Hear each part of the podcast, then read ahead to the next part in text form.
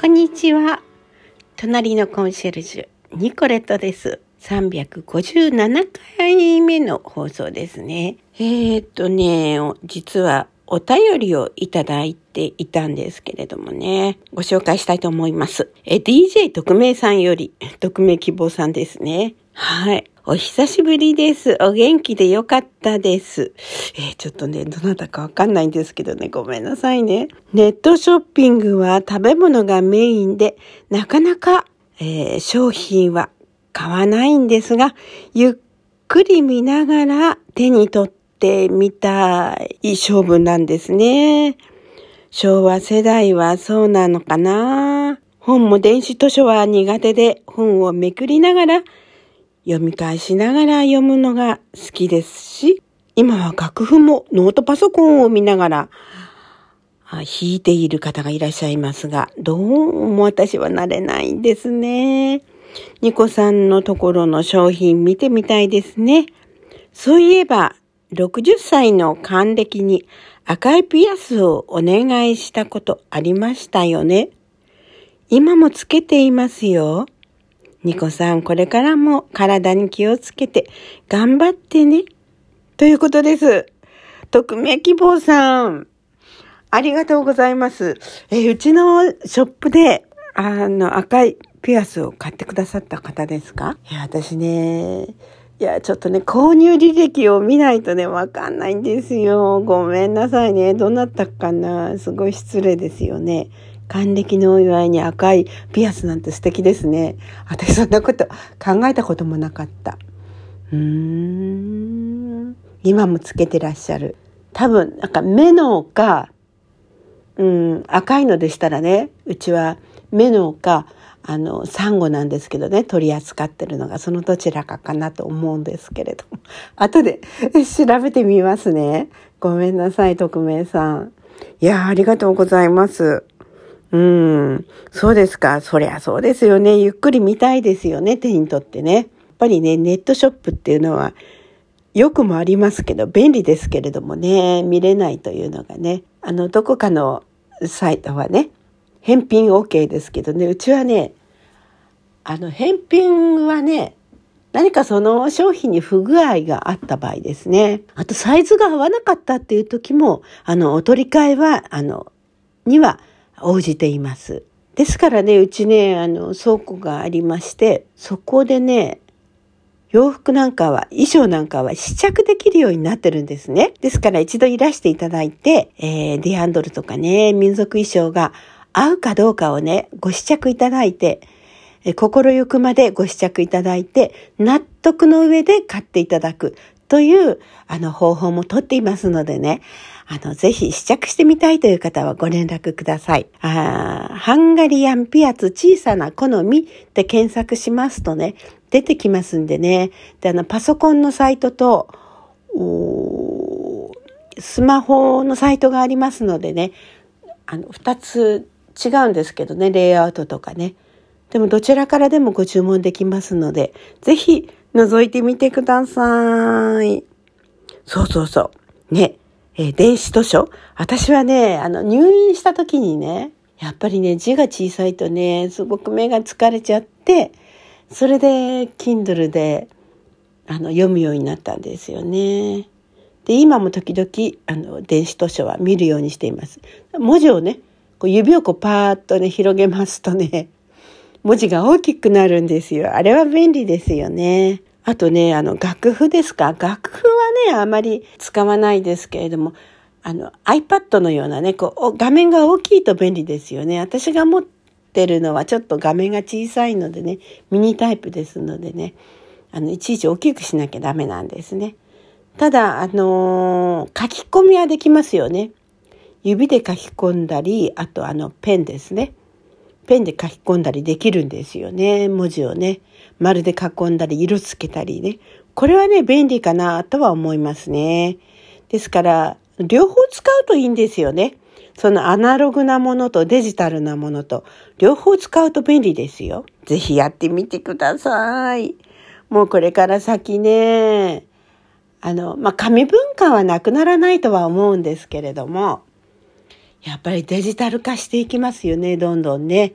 AI も発展してきて、最近ね、賑わしてますけども、ニュースをね、AI で、とある方のね、声を作成しちゃったり、あと写真とかね、動画ね、作れちゃうんですよね。ももちろんね、いいことに利用するならこんないいことはないわけですけど、悪いことに利用するのはちょっと勘弁してほしいですよね。そう思いませんか？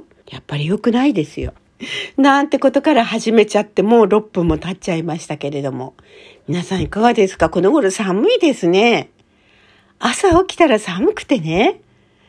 うちはね、ガスヒーターなんですけど、まずこう、リビングにやってきますとつけちゃいますね。うん。あと夜寝るときはね、羽毛布団、掛け布団があったかいので、その羽毛布団1枚で全然平気なんですけど、あの暑いとね、腕をね、布団の外に出しちゃうんですね。そうすると朝起きた時ね、腕がすごい冷え冷えなんですよ。で、布団の中に入れればいいんですけれどもね、また暑くて出しちゃうんですね。足もそうですね。靴下履いて寝るんですけども、あれ靴下本当は履かない方がいいんですよね。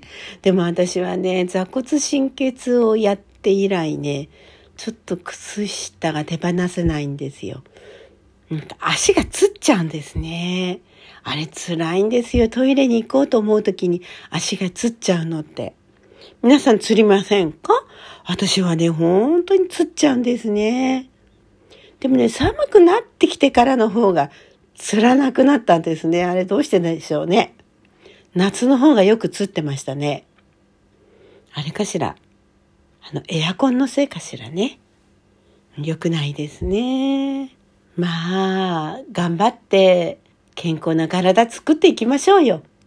最近ね、私が夢中になっているのはね、オーディブル。今、あの、トライアルで30日間無料というのをお試しています。で、このオーディブルなんですが、あの、ある落語家の放送をね、私いつも楽しみに聞いてるんですけど、その落語家の師匠さんがね、あの、国宝という小説をね、勧めていたんですよ。でもその方が勧めてるのは、こう本を読みましょうっていうことなんですけど、私はね、それを検索してみましたら、オーディブルがあるということが分かりましたので、そしてこのオーディブルですね、尾上菊之助さんが朗読してるんですよ。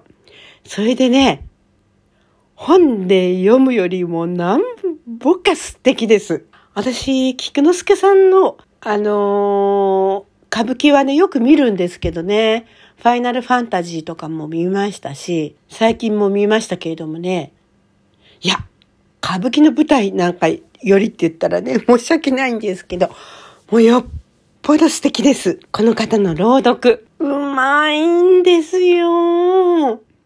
一体何色の声を使い分けてるのかっていうぐらい。素晴らしい。試しに聞いてみてください。国宝。まあ、多分、えっ、ー、と、国宝っていうからには人間国宝ということですかね。上と下に分かれてるんですけど、まだ上でね、なかなか進まないんですけれども、もう私夢中になっちゃいました。すごい素晴らしい。もうぐんぐん引き込まれていきます。これそのうち、テレビドラマか映画か、歌舞伎か、お芝居かになるんじゃないかしらと思っています。素晴らしい。この吉田修一さんでしたっけ？この方のあの小説素晴らしいです。もう本当に素敵。えー、任教の世界でヤクザの子供として生まれた、えー、若者がね、歌舞伎役者として成長していく姿を描いているんですけれどもね、素敵なんですよ、すごく。もうね、歌舞伎も好きになりますし、ああ、離縁って言いますか。歌舞伎の世界って大変なんだなーって思います。歌舞伎は昔はね、あの演出がなかったんですね。今はね、演出する場合もありますけれどもね。いや、ほんと大変ですよ、女方ってね。もう男の人だってね、立ち役っていうんですか。もう大変ですけれどもね、すごいです。ぜひぜひ皆様、騙されたと思ってお読みになってみてください。読め、読まなくてもオーディブルでもいいです。オーディオブックね。これもおすすめです。以上、隣のコンシェルジュ、ニコレットでした。それでは皆さんまたね、ごきげんよう。